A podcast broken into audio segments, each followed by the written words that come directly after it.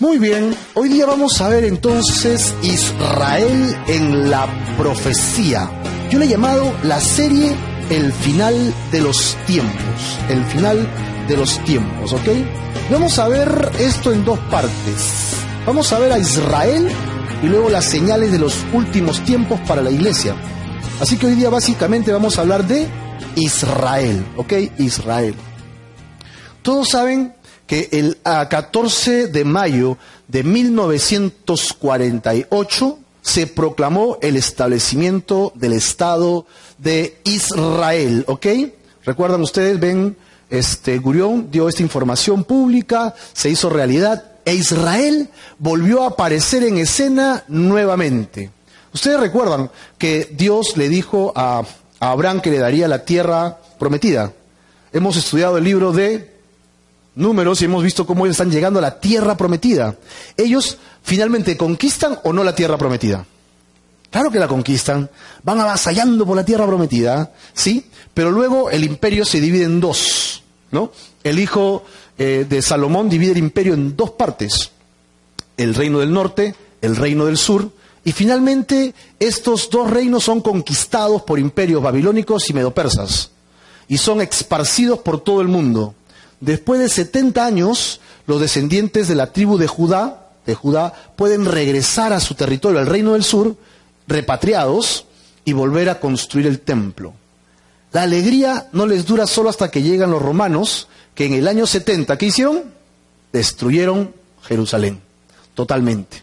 Y a partir de allí vinieron los otomanos, los árabes, una serie de, de reinos uno tras otro, y Israel desapareció como nación totalmente. Todo el mundo decía, Israel ya fue. Es imposible que una nación vuelva a resurgir. ¿Qué? Imagínate, ¿no?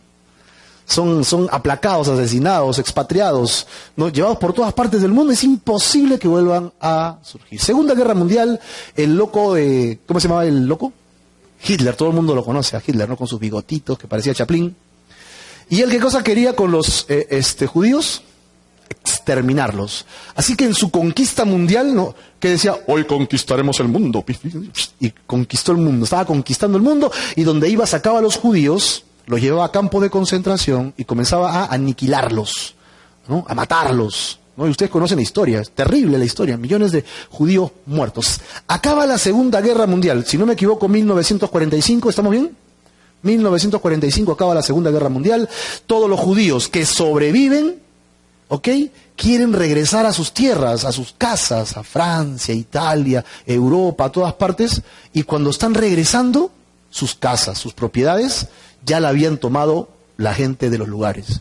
Y veían que venían los judíos y los mataban, los apedreaban, los botaban, porque ya se habían apropiado de sus cosas.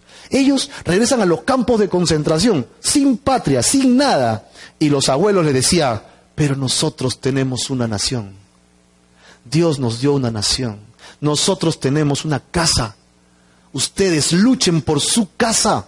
Ven Gurión, David, comienza a luchar, ¿no? Con este, esto y comienza a pedir a las Naciones Unidas, ¿qué cosa? Que le regresen una patria, que le den una porción allí en Palestina. Hacen la votación a nivel este, mundial y salen favorecidos. 1948, 14 de mayo, Israel vuelve a ser nación después del año 70 después de Cristo. ¿Eso no es un milagro? Todos los que hemos vivido en esta generación somos testigos de una profecía cumplida. Tú eres testigo de que la palabra de Dios es verdad. Porque no puedes negar que Israel es nación ahorita. Es imposible que hubiera sucedido. Se cumplió. Literalmente, Israel es una nación. ¿Amén o no?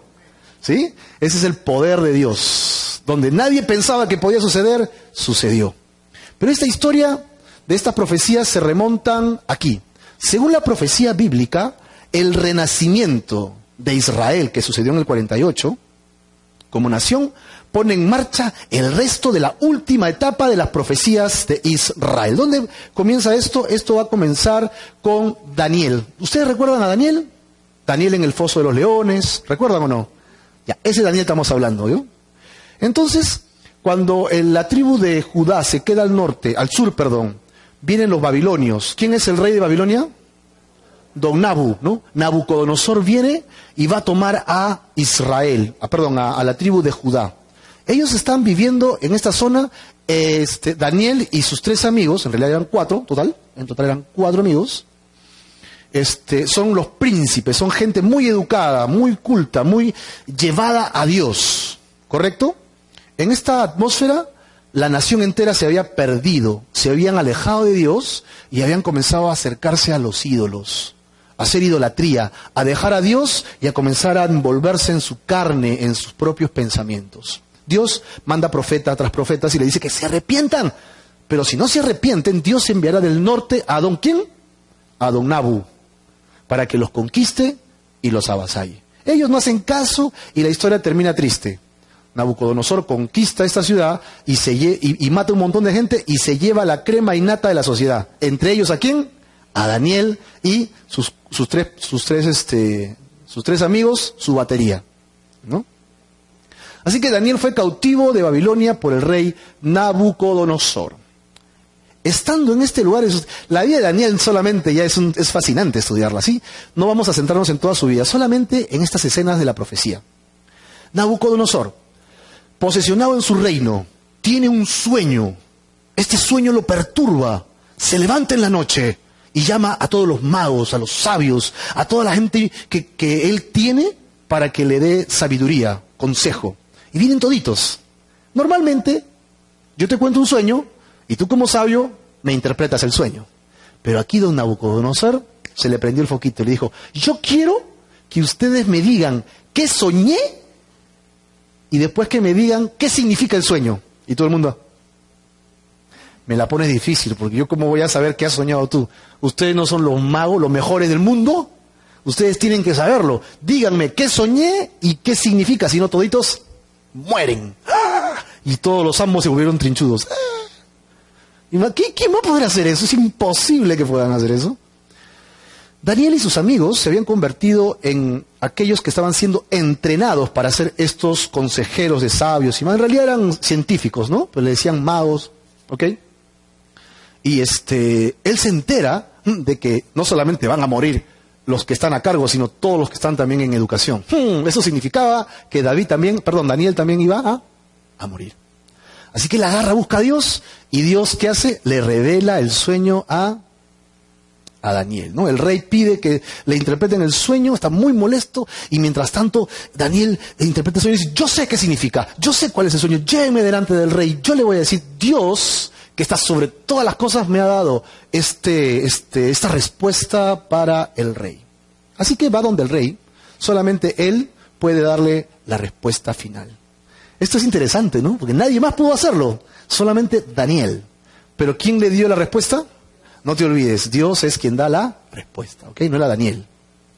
En el capítulo 2, verso 31 dice, tú, oh rey, ¿qué rey es? Nabucodonosor, ¿no? Tú, oh rey, veías, y he aquí una gran imagen. Esta imagen que era muy grande y cuya gloria era muy sublime, estaba en pie delante de ti y su aspecto era terrible. Qué, extremos, ¿no? Porque mira, su gloria era sublime y su aspecto terrible. Parece hasta incongruente, ¿no? Es decir, si tú apreciabas el ornato, ¿no? Tú apreciabas la plataforma, el estilo era glorioso, sublime, dices, wow, oro, plata, bronce, ¿no? Hierro, esto es sublime, pero tú lo veías de lejos y te temblaba el cuerpo porque es impresionante lo que estoy viendo. Este fue tu sueño, oh rey Nabucodonosor. La cabeza era de oro, la parte del, del pecho era plata, la parte del vientre era bronce. Las piernas, ¿de qué material? Hierro. Y los pies tenían hierro, pero con algo más. Hierro y barro. El barro cocido. ¿Tú puedes mezclar el hierro con el barro y hacer una sola amalgama? No, el barro nunca pega con el hierro. Es como si quisiera juntar en un vaso agua y aceite. ¿Has probado alguna vez? echarle agua, echar aceite y bátelo, bátelo, bátelo, lo sueltas y se separan. ¿Sí o no? Exactamente igual va a suceder con el bronce y con, con el hierro y con el barro. ¿Tú los quieres juntar? son totalmente diferentes. No vas a poder hacer nada. Eso significa que esa parte es la más débil de toda la estatua. Porque el oro es firme, la plata es fuerte, el bronce es maleable, el hierro es dúctil, pero el barro, el barro no es nada. Qué curioso, ¿no? Dice que Dios hizo al hombre de qué? Del barro, así que tú y yo somos puro barro. ¿Qué significaba este sueño? Porque eso es lo que él soñó, ¿sí? Pero luego el significado, la interpretación. Y la interpretación es esta. Él le dice al rey, Dios te ha dado la revelación de los últimos tiempos. Cada una de las partes de esta estatua es un imperio que gobernará el mundo. Y cuando llegue el último imperio, el mundo se acabará. Esa es la interpretación de este sueño. ¿Cuántos imperios tienen que haber según esta estatua? Uno de oro, dos de plata, tres de bronce, cuatro de hierro y quinto la combinación del hierro con el barro cocido. Cinco imperios. Si estos cinco imperios existen, el fin de los tiempos ya llegó. ¿Qué te parece? ¿Será verdad? Bueno, ¿quiénes son estos imperios? Y él le dice, la cabeza de oro eres tú, majestuoso. ¿no? Eh, Nabucodonosor se convirtió en el único rey realmente como imperialista. Él era el rey, él decía algo y su palabra era ley. Los siguientes reinos estaban divididos por coaliciones, por este, por uh, pactos. Entonces no eran tan fuertes como Nabucodonosor. Así que la cabeza de oro significaba este liderazgo de los cinco imperios. Luego, después de Babilonia, vinieron los medopersas. ¿Recuerdan a los medopersas? Después de los medopersas vino este a Alejandro el Grande. ¿Recuerdan? Alejandro el Grande a los 33 años se murió, ¿no? Conquistó el mundo y se murió. ¿Sí? Con los griegos. Luego, ¿quiénes vinieron? Los romanos. Es interesante que cada, cada aspecto tiene algo eh, fuerte, ¿no? El oro de la, pureza del poder, la plata, como los medopersas con toda su información, Grecia, que se caracterizaba justamente en la parte del vientre por ser muy hedonista, muy amadores de sí mismo, de sus cuerpos. ¿no? Dice, ¿qué tal pinta de griego que tienes? ¿Has escuchado esa frase o no? De perfil de griego. ¿Por qué? Porque los griegos siempre buscaban la belleza externa, buscaban la parte epidérmica, ¿no? Sentir cosas. Ellos, ah, pues, comían, comían, comían porque, como los peruanos, ¿no? Me gusta comer rico. Mm, somos medio griegos entonces. ¿No? Y comían y comían y comían. Y, como querían seguir comiendo, tenían una fuente para el vómito. Vomitaban y regresaban y seguían comiendo y comiendo comiendo. Entonces, esta, esta parte es muy significativa que sea el, el vientre, ¿no? Bronce, Grecia. Luego, Roma. Es interesante que la parte de esta estatua sea las piernas, porque la característica de los romanos eran sus ejércitos que caminaban organizadamente y conquistaban el mundo. Nadie podía contra la técnica de guerra de los griegos, que estaba basado en ejércitos que andaban en grupos y caminaban y caminaban y caminaban. Así que con sus piernas conquistaron todo el mundo conocido. ¿Sí? Roma. Luego vemos que la última, el último imperio es un débil intento por revivir al imperio romano. ¿Cómo así? Los pies tienen algo en las puntitas que se llaman yemas, sí, yo sé que se llaman yemas, uñas, pero tiene algo que se llaman dedos, ¿no? Sí. Todos tenemos eso, ¿no? ¿Verdad? Sí. tenemos acá en, la punta de los pies dedos. Es interesante porque ¿cuántos dedos normalmente tiene un pie? Un pie. Ah, ya, gracias. Cinco más el otro pie serían diez dedos. Eh, ¿Por qué estamos hablando de dedos? Porque parte del sueño. Tenían diez dedos. ¿Ok? Y es muy significativo que va a tener que existir para que, para que este último imperio exista, tendrá que haber cinco diez reinos. Eso es lo que está diciendo la profecía. Diez reinos. El último imperio va a ser una coalición de cuántos reinos? Diez reinos. Ahí están los pies. Por eso es que nunca van a llegar a una buena conclusión. Va a ser muy débil ese último imperio, ¿ok? Ese último imperio. Así que se nos dice que los diez dedos representarán qué? Diez reyes que se unirán con poder. Nos falta ese reino, ¿no? Porque ya vinieron los babilónicos, vinieron los medopersas, vinieron los griegos y los romanos también. Ya hemos visto cuatro imperios. Nuestra historia nos muestra que esto se cumplió literalmente. Otra vez, ante tus ojos, en nuestra historia, tienes profecía cumplida. Solo tienes que abrir tu libro de Pons Muso, ¿no? ¿No Pons Muso? Historia Universal, ¿no? Y vas a encontrar profecía literalmente cumplida. Siete años después del sueño de Nabucodonosor, Daniel se encuentra en otro lugar este, lejos de la capital y en este lugar él tiene una visión. ¿Una visión? Sí. Primero el rey con un sueño raro, ahora Daniel con una visión. ¿Qué visión tuvo Daniel? ¡Wow! Este Daniel era tremendo. Él sueña con cuatro bestias. ¡Wow! Cuatro bestias. ¿Cuántos imperios eran? Cinco, ¿no? Pero él sueña con cuatro bestias. La primera que era un, un león, el segundo es un oso, el tercero es un leopardo y el cuarto es una gran bestia, una bestia feroz y terrible. ¿Qué significaban estas cuatro escenas en su visión? ¿Recuerdan ustedes nuestra esfinge? Con el oro, la plata, el bronce, el hierro, el hierro más barro cocido, a los cinco imperios, Babilonia, Medo-Persa, Grecia, Roma y tenían que salir de la misma Roma, de la misma Roma tiene que salir diez reyes, diez reyes.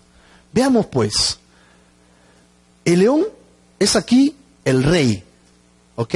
Que se movía tan rápido que parecía que volaba. Y tenemos la primera bestia descifrada. ¿Quién es? Babilonia. La segunda era un, un oso. Un oso con tres ah, costillas en, su, en sus fauces que significaba los tres puntos más importantes de los medopersas en su imperio de conquista. Luego tenemos la siguiente bestia. ¿Quién recuerda cuál era la siguiente? El leopardo, ¿no? El leopardo tiene cuántas cabezas? ¿Siete? No, cuatro, cuatro cabecitas. Tiene cuatro cabecitas y alas, ¿sí?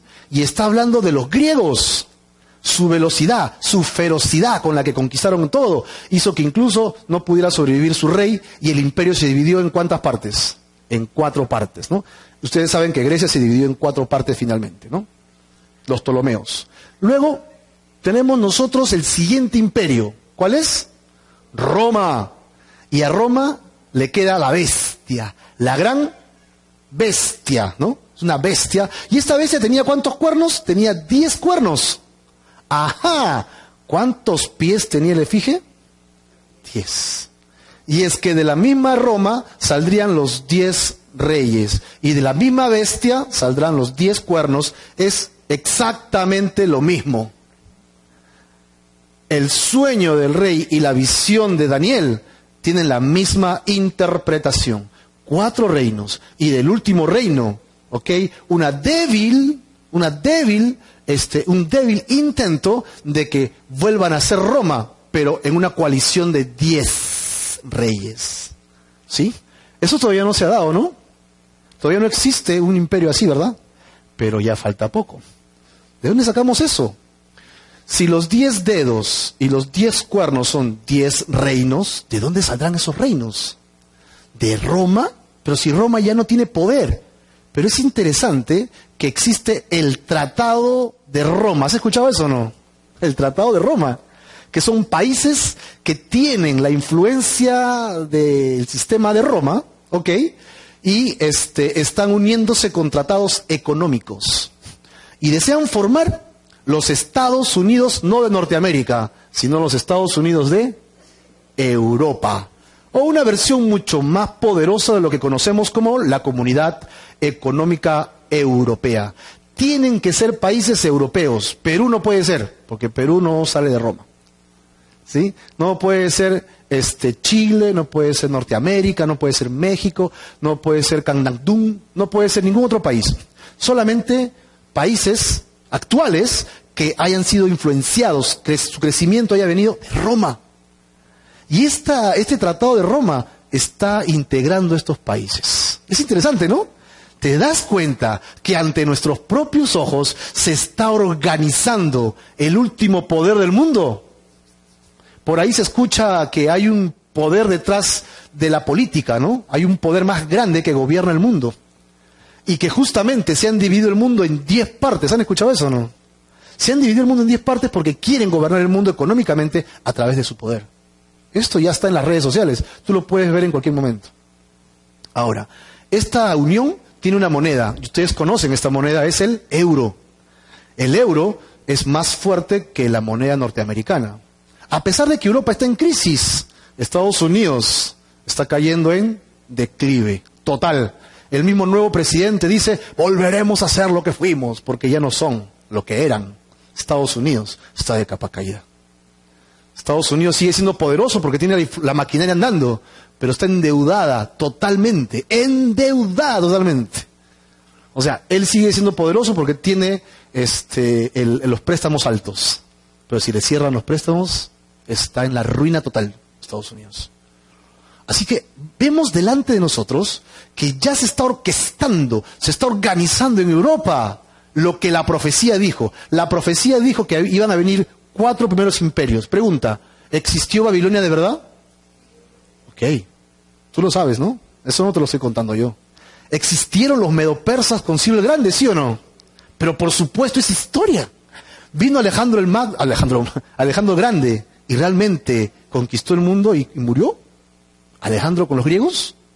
Claro, nuestro lenguaje, muchas de nuestras palabras vienen de él, de su cultura. ¿No? Vino Roma y todo el mundo sabe que Roma existió. Cuando vino Roma, tomó la cultura griega y la esparció por todo el mundo, le llamaron el helenismo. Y toda la cultura, las bases que tenemos de nuestro lenguaje están basados en el griego y también en el, en el árabe. Por ejemplo, ojalá es del árabe, ¿no? Alá. Escuchen esto. Daniel capítulo 2, verso 44. Y en los días de estos reyes, el Dios del cielo levantará un reino y no será jamás destruido, ni será el reino dejado a otro pueblo. Dice, desmenuzará y consumirá a todos estos reinos. Pero Él, la promesa, permanecerá para siempre. Es durante los días de estos diez reyes de los pies que el Dios del cielo vendrá a establecer su reino. Esta roca que no es hecha de mano es Jesucristo, quien va a venir a establecer su reino completo sobre toda la tierra y lo llenará absolutamente todo. Como dice, así se cumplirá. Amén. Tenemos esta roca, que no es cortada en ningún otro lugar, dice que Dios la mandará del cielo y destruirá todo el imperio, toda la, política, todo el sistema de este mundo. Quiero aclarar algo. El fin de los tiempos no es la destrucción del planeta el fin de los tiempos no es que va a venir este, un gran meteorito que va a caer en el continente o va a caer en, los mares y habrá un tsunami que destruirá el mundo entero. El fin de los tiempos, según la Biblia, es cambio de gobierno. Y eso nos conviene a nosotros. ¿Sí? Va a haber cataclismos, terremotos, todo eso va a existir. Es verdad, el mundo está como con dolores de parto, va a volver a nacer el mundo. La Biblia da esperanza no destrucción, no es fatídico, es fatídico en el sentido de que el que no cree será destruido. Pero para los que creemos tenemos la promesa de que el cambio de gobierno nos favorecerá, porque el que gobernará, ¿quién es? Jesucristo, la roca que lo llenará todo y todo el mundo será gobernado por Él. Este tema lo vamos a desarrollar en las siguientes semanas. ¿Cómo es que Él gobernará? ¿Dónde viviré yo? ¿Dónde estará mi casita? Yo ya pedí barranco, por si acaso, así que no me quiten barranco. ¿Dónde moraremos los judíos? ¿Dónde morarán los judíos? Perdón, ¿dónde moraremos los cristianos? Los que creemos. ¿Habrá reproducción? ¿Habrán, podremos tener hijos? ¿Será en el cielo o es en la tierra que estaremos con Dios para siempre? Todas esas respuestas las iremos resolviendo poco a poco. Pero hoy día estamos viendo que la profecía es muy clara. El sistema del mundo existe, pero Dios lo destruirá para que venga Jesucristo e instaure su reino. ¿Amén o no? ¿Quiénes somos parte de ese reino? Amén, gloria a Dios. Tú y yo somos parte de ese reino. El reino del Señor Jesucristo. En el tiempo de Roma, en el tiempo de Roma, Dios envió a su Hijo Jesucristo para que viviera entre nosotros y muriera en una cruz. ¿Amén o no? Ese era el objetivo de Jesús. ¿El objetivo de Jesús cuál era? Morir en la cruz. Acuérdate, no era que tengamos Navidad, no era para que tengamos regalitos el 24 de diciembre. La venida de Jesucristo no era para sanar tu cuerpo. La venida de Jesucristo no era para darte riqueza y abundancia económica en la tierra. La venida de Jesucristo era para qué? Para morir en la cruz. Ese era el objetivo de Jesucristo. Amén. Entonces, si yo creo que Él vino para eso, y en el momento que yo creo en eso, y se, y se acuerdan la segunda cuál es, me arrepiento de mis pecados, entonces Jesucristo viene a reinar en mi corazón. Y empieza lo que llamamos el reino espiritual. Estamos en un reino espiritual ahora. Mientras que este mundo está gobernado por el diablo aún, espiritualmente yo estoy siendo preservado hasta que Él venga y me lleve con Él para instaurar su reino físico en esta tierra. ¿Sí? Así que mi esperanza no está en lo que en este mundo pueda conseguir, sino en lo que en la eternidad voy a tener. La eternidad con Dios. ¿Amén o no? Muy bien tenemos nosotros, ¿qué tiene que pasar antes que venga el último imperio de los diez reyes? ¿Qué tiene que suceder? La nación de Israel tiene que volver a reaparecer. Antes que pase eso, antes que el reino empiece, Israel tiene que aparecer en escena. 2600 años aproximadamente después de Daniel, el 14 de mayo de 1948, Israel es nación otra vez. Es decir, si ya aparece Israel, ¿qué es? ¿Cuál es el siguiente paso? Tiene que aparecer este último reino. Ya está. Estamos a las puertas. Se han abierto las puertas, Israel ya es nación y ahí al fondo está el reino, el imperio. El último imperio está ahí a la vista. Lo estamos viendo en Europa. Ya está ahí. Solo se está gestando, solo se está organizando. Pero ya existe. Estamos a las puertas del cambio de gobierno de Dios, en la que tú y yo estaremos con Él para siempre. Pero apenas Israel fue nación, hicieron coalición los árabes y quisieron destruirlo. ¿Por qué? Es una profecía, todo el mundo debería estar feliz que Israel es nación. Pero lo quieren destruir. La pregunta es, ¿por qué quieren destruir a Israel? ¿Por qué quieren destruir a Israel? Bueno, ya sabemos que este es un mundo espiritual también, ¿no? y que ¿quién está gobernando este sistema del mundo? Es el diablo. Jesús mismo dijo, es necesario que me vaya porque el príncipe de este mundo está gobernando todavía este mundo. ¿Sí? Él todavía está, por eso hay maldad, por eso hay tanta cosa fea, porque el diablo todavía sigue gobernando en los corazones de aquellos que no aman a Dios. Y los que amamos a Dios, oramos y le decimos al, al que le pega a su mujer, brother, ya no le pegues a tu mujer, al que le saca la vuelta a su marido, mujer, déjala, déjala esas jugadas, regresa a tu casa, sé fiel a tu marido. Los cristianos impedimos que el mundo se ponga peor, que se deprave. Los cristianos impedimos que la maldad aumente. Oramos para que el mundo cambie. ¿Sí o no? Pero este sistema está gobernado por el diablo. El diablo no quiere que Israel surja. El diablo no quiere que esto pase. Pero, ¿qué está usando?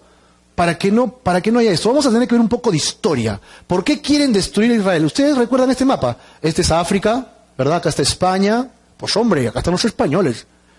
Acá está Italia, acá tenemos este, toda la parte de Rusia y de Asia. ¿Estamos ubicados en el mapita? Sí, es importante para podernos dar cuenta. ¿Qué pasa aquí? Toda esta zona es desértica. Totalmente. Ustedes recuerdan el viaje de Moisés, ¿no? Moisés salió de acá, cruzó el Mar Rojo, hizo toda esta ruta y luego llegó a la tierra de Canaán. Esta es la ruta, la misma ruta que estamos viendo nosotros ahora como un mapa general político y vemos que toda esa zona es desértica. Sin embargo, dicen que esta zona de acá tiene la tercera parte de petróleo y gas natural del mundo. Por eso es que es tan codiciado esta zona. Es sumamente codiciado. Ahora, para que puedan sacar el petróleo, tienen que cruzar justo por esta zona que conocemos como Palestina, ahora Siria y con todos los pleitos que existen. El que controla esto, ¿qué controla? La economía del mundo. El que controla esta salida del petróleo y del gas natural tiene el control económico del mundo. Acuérdate. Ahí hay un poder increíble. El que gobierna eso controla todo Esta zona es básicamente la zona que siempre ha sido el punto de contacto entre estos dos mundos diferentes, Oriente y Occidente. Por ahí es que cruzan todas las cosas. Así que es una zona que siempre ha estado sometida bajo un imperio, un imperio poderoso. En este caso los imperios que han gobernado esta zona son los persas, los griegos y los romanos. ¿Ok? Estos tres imperios han gobernado esta zona. Sin embargo, nosotros encontramos que después que Roma comenzó a decaer, el movimiento islámico, los árabes, comenzaron a conquistar todo el mundo y llegaron hasta España mismo. ¿Sí? Y tuvimos una conquista árabe en esta zona. ¿Ustedes recuerdan las cruzadas? Las cruzadas eran los cristianos de esa época queriendo retomar esta zona de acá. Esas eran las cruzadas, básicamente. ¿Ok? Ahora, Luego vinieron los otomanos, ¿ok? Con Genghis Khan. ¿Han escuchado de Genghis Khan? Fascinante, ¿no? Esas es las guerras que él hacía, escrito libros de, de guerra, es fascinante, ¿no? Con los otomanos. Y conquistaron toda esta zona, toda esta zona. Y se quedan allí 600 años, 600 años, los mongoles. Y hasta la Primera Guerra Mundial, hasta la Primera Guerra Mundial. Luego encontramos que Francia e Inglaterra quieren sacar a los otomanos, pero tienen un problema. ¿Cómo puedes sacar a los otomanos si son tan poderosos? La única forma es haciendo que los que viven en esa zona se rebelen. Ellos le dan apoyo y de esa forma sacan a los conquistadores. Buena estrategia, ¿no? De adentro hacia afuera. ¿Cómo hicieron para cómo hicieron para convencer a todos los árabes que vivían en esta zona para que se rebelaran contra los otomanos. Le hicieron un acuerdo, el acuerdo de eh, Sykes-Picot. Ese es el acuerdo que hicieron. ¿De qué trata ese acuerdo? El acuerdo dice, si sacamos a los otomanos, nosotros, que los estamos ayudando, ¿ok? Le daremos la Gran Arabia. ¿Y qué cosa es la Gran Arabia? Un país solo para ellos. Esa es la promesa que le hicieron. Tanto los, de, y los ingleses como los franceses. Les daremos un país solo para ustedes, independientes, ustedes se gobernarán. ¿O sí? Pero acá hay un truco. El truco de esto es que esto era una mentira. Logran el objetivo, los otomanos se van, pero los ingleses y los franceses crearon muchos países chiquititos allí. Los países que conocemos en ese lugar no tienen ni 100 años de existencia. Los ingleses los crearon. ¿Ok?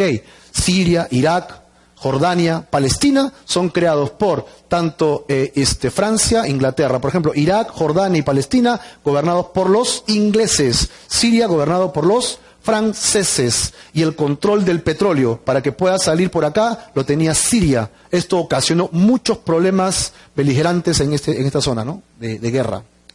Acabada la Segunda Guerra Mundial, acaba la Segunda Guerra Mundial, estos dos países, Inglaterra y Francia, tienen que abandonar sus colonias y dejarlos libres para que tomen sus decisiones. Pero antes de eso pasa algo increíble. Dejan a Israel como nación. ¿Recuerdan? Ellos estaban siendo perseguidos, entonces apelan a la comunidad internacional y la comunidad internacional le dice, ok, Francia, Inglaterra, por favor, denle ese pedacito a los hebreos, a los judíos. 1948, Israel vuelve a ser nación, todos se van, Israel se queda aquí. Ajá, ¿dónde se queda? Justo, justo al sur del Cañito. ¿Rodeado de quién? De todos los árabes que nunca le cumplieron su promesa. ¿Cuál fue su promesa? Un solo país. Un solo país. Así que, ¿qué crees que hicieron? ¿Qué crees, ¿Qué crees que quieren hacer ellos? Claro, este era mío, me prometieron esta casa y cuando todos se van, me mandan al vecino que vive en, este, Chincha y le dan la mitad. ¿Qué cosa? Así que yo saco mis armas y lo voy a sacar al... ¿Cómo se mete aquí? Pues eso es lo que estaba pasando. Los árabes, todos los árabes dijeron, es imposible que Israel vuelva a ser nación. Esa parte de Palestina nos corresponde a nosotros. Nos prometieron que sería para nosotros y antes que se vayan nos los dejan enquistados en nuestra casa. Así que vamos a hacerle guerra a Israel. Qué loco, ¿no? Tiene mucho sentido. Tenemos que según el apoyo internacional de octubre del 2015, Siria, Siria tiene de coalición tres países, Rusia, China e Irán. Tres países que apoyan Siria, ¿por qué? Porque incluso Rusia ya tiene basado aquí en, este, en el Mediterráneo, en las puertas de Siria, una, una este, fuerte base naval. Los rusos tienen ahí sus barcos, bien metidos, controlando todas las cosas. ¿Sí? ¿Y a Israel quién lo apoya? Tan, tan, tan, tan, tan, Estados Unidos apoya a Israel. Así que encontramos que desde la Segunda Guerra Mundial, las guerras frías, que la gente tuvo que tomar decisiones, encontramos que ahora hay una lucha Israel-Estados Unidos contra los árabes y su coalición de Irán, China y Rusia con Siria para combatir contra este pequeño país. ¿De qué tamaño? ¿Alguien tiene una idea de qué tamaño es Israel? Creo que es casi, casi el tamaño de Lima. Algo así es Israel. No es más grande. Es chiquitito, es pequeñito, no es nada grande pero el lugar en el que está es un lugar de conflicto, conflicto total. Viendo esto, en el 48, el mismo año en que fue creado como nación, tuvo la primera guerra árabe-israelí. En el 59, ¿no? la crisis de Suez, en el año de 1967. Todos recuerdan la guerra de los seis días. Toda la coalición vino contra ellos, la coalición árabe vinieron contra ellos y en seis días Israel los venció. Es un milagro de Dios. Todo el mundo dice, es la actual David y Goliat. Imagínate, millones contra Israel. Israel en seis días los devastó toditos. Y la última, que es conocida, es la guerra del Kippur o del Yom Kippur, porque los árabes aprovecharon la fiesta judía para agarrarlos desprevenidos. Pero igualmente Dios los defendió, Dios los protegió, incluso les dio el Sinaí que para guardar la paz se lo devolvieron a los árabes que vivían en el África, pero otra vez le volvieron a hacer guerra, porque ellos quieren sacar a Israel. Israel para los árabes es Satán y Estados Unidos la gran Satán. Tienen que aniquilarlos para sus conceptos, ¿ok? Ahora, en esta guerra del Kippur, los sirios y los egipcios habían iniciado lo que querían que fuera la guerra de exterminio o de exterminación, deshacer totalmente Israel, la población, quemarla, matarla, no dejar a nadie vivo, a nadie, sacarlos totalmente. Esto es increíble, ¿no? Porque Dios protege a los hebreos, amén o no. Son su pueblo, es su nación, aún a pesar de que no vienen al Mesías. Son su nación. Él los protege. Ellos tienen una tecnología de guerra increíble que Dios les ha dado la oportunidad de que tengan, de defenderse, mientras que las otras comunidades a las cuales bombardean no desarrollan la tecnología. Los dos se bombardean, unos mueren y se quejan, nos están matando, nos están haciendo daño. Pero si le cayeran las bombas de ellos, también estarían haciendo exactamente lo mismo. Pero tiene un escudo, que es Dios. El escudo que tiene Israel es Dios. Eso es lo que está pasando. Así que encontramos que a pesar que el exterminio viene contra ellos, Dios los protege porque es la niña de sus ojos. Y dice que nosotros también somos su especial tesoro. Si alguien quiere ir contra ti, tú no sabes con quién se está metiendo. Cuando alguien te quiere hacer daño, tú no sabes con quién te estás metiendo. Tienes que decir así. ¿Con quién te estás metiendo? Soy hijo de un, de un ser muy poderoso. No tienes idea de con quién te estás metiendo. ¿Por qué? Porque tenemos a alguien que nos defiende. Amén o no. Alguien te está defendiendo. Alguien está atrás tuyo, delante tuyo, a tus costados y está encima tuyo. Él es nuestra torre fuerte, Él es nuestro castillo, Él es nuestra roca sólida y en Él puedes confiar. Amén o no? Es nuestro Dios. La intención de la batalla era destruir completamente la nación de Israel y las potencias unidas árabes casi, casi lo logran. Es increíble. Zacarías capítulo 12, verso 8. Dice, en aquel día Jehová defenderá al morador de Jerusalén. El que entre ellos fuere débil en aquel tiempo será como quien dice, como David, qué loco. Y la casa de David como Dios, como el ángel de Jehová delante de ellos. Esto es interesante, porque en esta guerra que acabamos de mencionar del Kippur, ¿ok? Encontramos que había guerra de tanques, guerra de tanques, y venían de, eh, del África y venían de Siria, ok, por el Golán, a atacar a Israel, y ellos eran poquitos encima, Estados Unidos que los estaba abasteciendo, no tenía toda la, influencia de la maquinaria de guerra que deberían tener, tenían tanques malogrados en reparación, así que los israelitas, los judíos hebreos, ¿no? Quisieron defenderse y simplemente subieron a sus tanquecitos y llegaban a las colinas y veían que venían 30 tanques, 15 tanques, y ¿saben lo que hacían? ¡Bum, bum, bum! Disparaban y luego comunicaban, hemos bajado tres tanques, tres tanques en esta zona, y se bajaba rápido, subía por otro lado y ¡pum, pum, pum! Y volvía a comunicar con línea abierta para que todos escuchen, hemos derrotado dos tanques, se bajaba y otra vez, ¡pum, pum, pum! Y la coalición árabe pensaba que todos los judíos armados venían contra ellos porque los atacaban por todas partes y retirada, salgan porque los judíos nos matan. Y todos sus tanques se van. Esto pasó literalmente. El más débil será como David. ¿No? El más débil será como David. Y la casa de David como la casa de Dios. Dios defendió a su nación. Es increíble. Ahora lo cuentan y es como un chiste. Pero ellos simplemente dijeron, yo no voy a permitir que esto caiga en manos de los árabes. Dios nos ha dado esta tierra y la voy a defender, dispuestos a morir por la promesa de Dios. y Dios lo defendió. ¿Amén o no? Así que lo mismo pasa con los hijos de Dios. Si tú le crees al Señor y vas por fe, Dios va a estar contigo. Si Dios pone paz en tu corazón, si tú has estado orando y meditando las escrituras, si has recibido palabra de Dios, ve porque Dios está contigo. No importa si tu enemigo o lo que tengas que hacer es demasiado grande. No importa porque tu Dios es mucho más grande que todas estas cosas. El primer ministro soviético, ¿no? Leonid Brezhnev, giró un cable a Nixon y le dijo que la Unión Soviética iniciaría una eh, acción unilateral para imponer la paz en el Medio Oriente. Qué bonitas palabras, ¿no? Suena hasta artístico. Pero lo interesante es que ellos tenían aviones en la región, ya tenían barcos puestos ahí y tenían satélites chequeando Israel. ¿Sabe lo que estaba diciendo en realidad este, este primer ministro? Lo que estaba diciendo es que se estaba preparando para invadir Israel. ¿Qué paz? Yo voy a poner mi paz. Yo gobierno y acá ya no hay problema. Los rusos con los sirios se estaban coalicionando para justamente conquistar Israel. Los ojos de Rusia se han puesto sobre Israel. Acuérdate, los ojos de Rusia están sobre Israel, por la coalición árabe. Todo lo que les estoy contando no ha pasado hace mil años. Está pasando ahorita.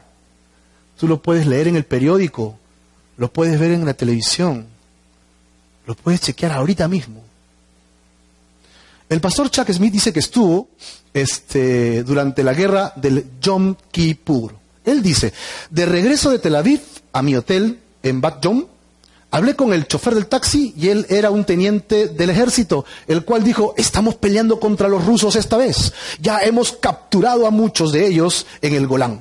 Y esto fue escrito en la revista The Times en esa época. En otoño de 1982, Israel frustró otra invasión rusa contra Israel. Rusia versus Israel. ¿Qué te parece? Tú pones a Rusia en el mapa y pones a Europa Rusia es inmenso. Ahora ponga Rusia con, Israel. ¿Qué tiene que ver Rusia con esa pulga? ¿No? Pero los ojos de Rusia están contra Israel. Ezequiel capítulo La mano de Jehová vino sobre mí y me llevó en el espíritu de Jehová y me puso Ahora miren este video, es interesante. lleno de huesos y me hizo un cerca de ellos por todo en derredor. Y he aquí que eran muchísimos sobre la faz del campo, y por cierto secos en gran manera. Y me dijo, Hijo de hombre, ¿vivirán estos huesos? Y dije, Señor Jehová, tú lo sabes. Y me dijo entonces, Profetiza sobre estos huesos y diles, huesos secos, oí palabra de Jehová. Así ha dicho Jehová el Señor a estos huesos. He aquí yo hago entrar espíritu en vosotros y viviréis pondré tendones sobre vosotros, y haré subir sobre vosotros carne, y os cubriré de piel, y pondré en vosotros espíritu y viviréis, y sabréis que yo soy Jehová. Profeticé pues como me fue mandado, y hubo un ruido mientras yo profetizaba, y aquí un temblor, y los huesos se juntaron cada hueso con su hueso. Y miré, y aquí tendones sobre ellos, y la carne subió, y la piel cubrió por encima de ellos, pero no había en ellos espíritu. Y me dijo, Profetiza Espíritu, profetiza, hijo de hombre, y di al Espíritu, así ha dicho Jehová el Señor. Espíritu, ven de los cuatro vientos y sopla sobre estos muertos y vivirán. Y profeticé como me había mandado, y entró espíritu en ellos, y vivieron, y estuvieron sobre sus pies, un ejército grande en extremo. Me dijo luego, Hijo de hombre, todos estos huesos son la casa de Israel. Y aquí ellos dicen, nuestros huesos se secaron y pereció nuestra esperanza, y somos del todo destruidos. Por tanto, profetiza y diles, así ha dicho Jehová el Señor. He aquí yo abro vuestros sepulcros, pueblo mío, y os haré subir de vuestras sepulturas, y os traeré a la tierra de Israel. Y sabréis que yo soy Jehová, cuando abra vuestros sepulcros y os saque de vuestras sepulturas, pueblo mío y pondré mi espíritu en vosotros y viviréis, y os haré reposar sobre vuestra tierra, y sabréis que yo, Jehová, hablé y lo hice, dice Jehová. Ezequiel capítulo 37 está diciendo que Israel estaba muerto y sus huesos ¿cómo estaban? Secos. ¿Y cuál es el milagro? Que lo revive. Es lo que ha pasado en la historia. Israel está muerto estuvo muerto por miles de años y ¿qué ha hecho Dios? Lo ha resucitado. Una nueva nación. Ezequiel 37 es profético totalmente. Dios comparó a Israel con los huesos secos tendidos en el desierto. Después de dos mil años de exilio, Dios juntará esos huesos y los cubrirá con músculos y tendones y carne, y soplará vida en ellos otra vez y los regresará a su tierra. Capítulo 38 de Ezequiel. Cuando estén restaurados en su tierra y morando en paz, dice, cuando Israel otra vez regresa a Israel. ¿Cuándo sucedió esto? 1948, ¿correcto? Un pensamiento maligno estará en la mente del líder de Magog. ¿Quién es Magog? Y Magog se puede traducir como la tapa de la tierra. Es como se traduce Magog. Los que están arriba, los que viven arriba. ¿Y quiénes son los que viven arriba? Los rusos. Es muy interesante también que si tú pones una línea, casi casi Israel está al sur de Moscú, en su latitud y longitud. Así que cuando habla del norte y de Magog, no queda otra. ¿De quién está hablando? De Rusia. ¡Wow! Un pensamiento maligno entrará en la mente del líder de Magog, quien se unirá a naciones musulmanas para destruir a Jerusalén. En ese tiempo, ¿quiénes? Irán, Persia, Etiopía, y Libia se unirán contra Jerusalén. Harán coalición contra Jerusalén. Los ojos de Rusia puestos contra este pequeño paisito. Y cuando veas esta profecía cumpliendo, significa que estás viendo qué cosa? Los últimos días. ¿Estamos viendo qué está pasando esto? Esto ya está sucediendo. Estamos en los últimos tiempos. En cualquier momento el Medio Oriente puede estallar en un conflicto final y eso significaría que empieza una guerra de aniquilación. Rusia atacará a Israel y será el primer evento que desate una serie de eventos que conocemos como los siete años de la tribulación. Los siete años de Apocalipsis, lo que dice Mateo 24, se cumplirá después que Rusia logre venir con sus aliados contra Jerusalén para destruir la nación de Israel. Pero sabemos que Dios intervendrá, ¿verdad? Y cuando Dios intervenga, solo quedará un sexto, dice, del poderío militar de Rusia. Dios destruirá cinco de seis. ¡Wow! Dios mismo protegerá a su nación. Ahora, vamos a encontrar algo interesante. Rusia tiene sus ojos puestos en esta pulga. ¿Ok? Pero Rusia tiene tanto poder que podría conquistar Europa, ¿tú sabes o no? Rusia es tremendo. La Biblia... ¿Qué pasó? La Biblia predice en Daniel que una confederación compuesta de diez naciones europeas entrará en el poder y será el último imperio de gobierno mundial. ¿De acuerdo o no? ¿Estamos todos de acuerdo? Los diez deditos de la estatua, los diez cuernos de la bestia son el último imperio y estamos hablando que eso van a ser en Europa. Europa. Y acá tenemos a Rusia. Rusia y Europa. ¿Rusia podría conquistar Europa? Sí. ¿Pero dónde tiene sus ojos puestos? ¿En Israel? Qué interesante, ¿no? Sin embargo, Rusia presenta el mayor obstáculo para que esta Unión Europea sea el gobierno mundial. Si ellos se instauran como gobierno mundial, Rusia dice, hey, ¿qué están haciendo? Acá, yo soy el que quiero mandar. ¿no? los, matoncitos del barrio. Muchos estrategas militares norteamericanos creen que por la superioridad en personal y armas convencionales, Rusia puede conquistar a toda Europa occidental en siete días, siete días, sin el uso de armas nucleares. Parece un enemigo increíble, con todo el poder que tiene. Así que, ¿qué hará Dios para hacer que la alianza rusa deje de ser una amenaza militar a Europa e ingrese el último poder mundial? Tiene que destruir su poder militar. Ezequiel 37, 14 nos habló de los huesos secos. Ezequiel 38, 10 dice que Rusia le deseará el mal a Israel para destruirlo, lo que ya está pasando ahora. Ezequiel 38, 4a, Dios dice, te quebrantaré, pondré garfios en tus quijadas y te sacaré a ti y a todo tu ejército. Tu corazón deseó mal contra Israel. Ok, en el momento que yo necesite destruirte para que, para que Europa se convierta en el último imperio, entonces yo voy a poner una especie de, de ganchito, un garfio, en tu quijada, te voy a sacar de tu escondrijo y te voy a traer para que ataques Israel. Eso es lo que está diciendo el versículo 4 del capítulo 38 se levantará la ira y el enojo de Dios contra Rusia y Dios nos da detalles de la contundente derrota que Dios tendrá contra ellos y solo dejará a una sexta parte del ejército ruso. Mira Ezequiel 39, 27 al 29. Cuando los saque de entre los pueblos y los reúna de la tierra de sus enemigos y sea santificado en ellos ante los ojos de muchas naciones, todo el mundo verá como Dios destruirá a Rusia, ¿no?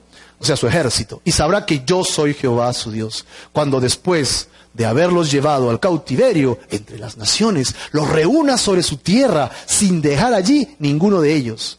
Y esconderé más de ellos mi rostro, porque habré derramado de mi espíritu, dice, sobre la casa de Israel, dice Jehová el Señor. Tremenda palabra. Tres cosas importantes que yo rescato. Uno, todo el mundo sabrá que yo soy Jehová su Dios porque ellos buscarán a Dios, imagínate, Rusia y la coalición árabe, y ellos una pulguita, ni con todos sus armamentos se van a poder defender, se van a arrodillar, Señor, defiéndenos, y vendrá Dios y ¡fa! Y todo el mundo dirá, ¿cómo hicieron eso? Y dijeron, solo pedimos a Dios, y Dios se glorificó. Dos, Él no se esconderá más de ellos. Hasta ahora Dios se ha escondido para no revelarse en ellos, porque Dios se está revelando en la iglesia ahora. Hay un espacio entre este tiempo de Dios con Israel, ¿ok? Y la iglesia. Dios ha dejado por un momento a Israel en sus profecías y en su andar para andar con nosotros, la iglesia. Qué bendición, ¿no? Pero cuando nosotros ya no estemos, Dios volverá a trabajar con Israel. Acá está. Habré derramado de mi espíritu sobre la casa de Israel. El pastor Chuck en sus libros, dice, es una convicción mía muy fuerte que antes de que el Espíritu de Dios se derrame sobre la casa de Israel, la iglesia será quitada de la tierra. Nosotros llamamos a este evento, ¿cómo le llamamos? El rapto de la iglesia. Para que esto suceda, para que Israel reciba el ataque de los rusos, ok, la iglesia tiene que dejar de estar en la tierra. ¿Y cuánto falta para eso? Dice que si a ah, este, Semana Santa ya está cerca, Navidad está más cerca o no. ¿Sí o no? Si Semana Santa está cerca, Navidad está más cerca, ¿verdad o no? Si la segunda venida de Cristo, si el poder de Dios se va a revelar en Israel con Rusia, más cerca está el rapto. Siete años antes va a pasar eso. Y la promesa está dada. Tú y yo nos iremos con el Señor. Vamos a participar de la cena del Señor hoy día. Y dice, recuerden estas cosas, que Él murió, ¿ok? Dio su cuerpo y su sangre. Pero después Pablo dice, recuerden que Él regresará. ¿Regresará por quiénes? Por nosotros.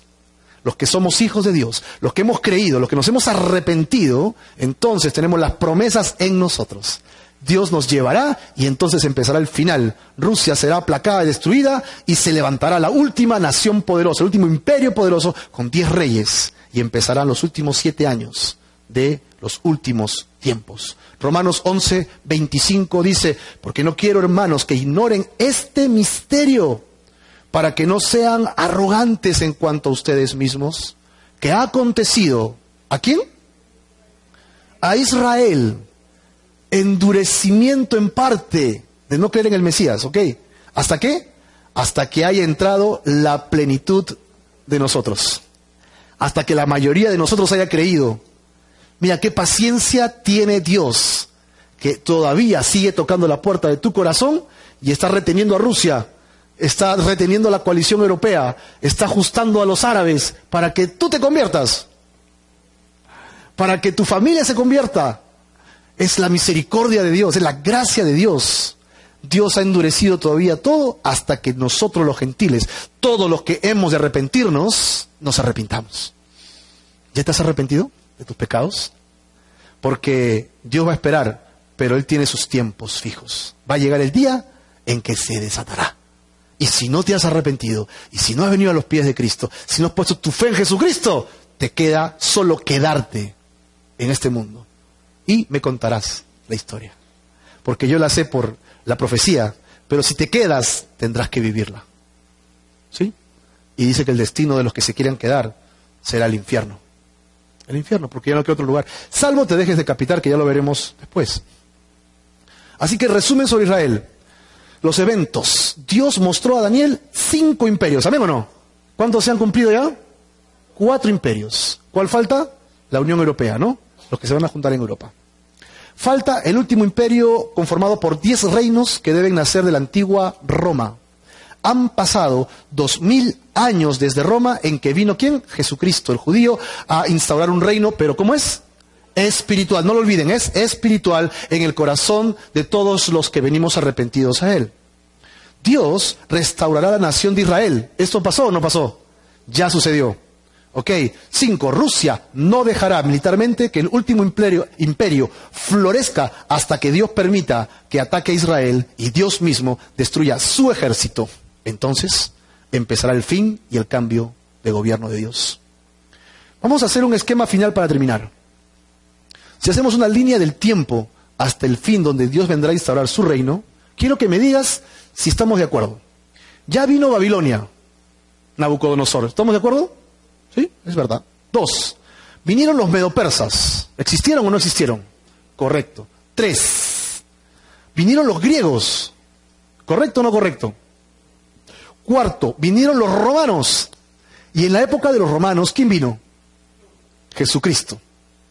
Y él instauró la iglesia. La iglesia. Siguiente evento importante. Dios dijo que restauraría a Israel. ¿Y esto sucedió o no sucedió?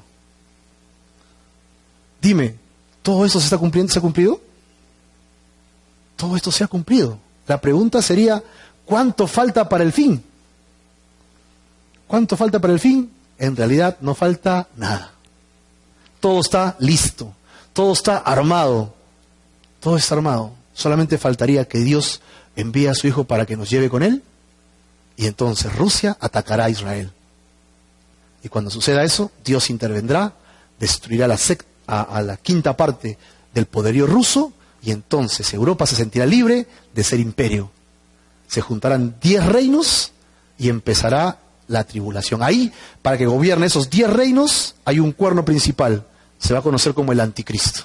Ese es el anticristo, que gobernará siete años. ¿Qué pasará allí? ¿Cómo sucederá eso? Lo vamos a ir desarrollando en las próximas sesiones que tendremos en nuestro estudio. Estamos entonces en los últimos días en que la iglesia está dando sus últimos suspiros, porque la iglesia ya se va pronto con el Señor Jesucristo en los aires. La próxima semana veremos señales de los últimos días. ¿Amén o no?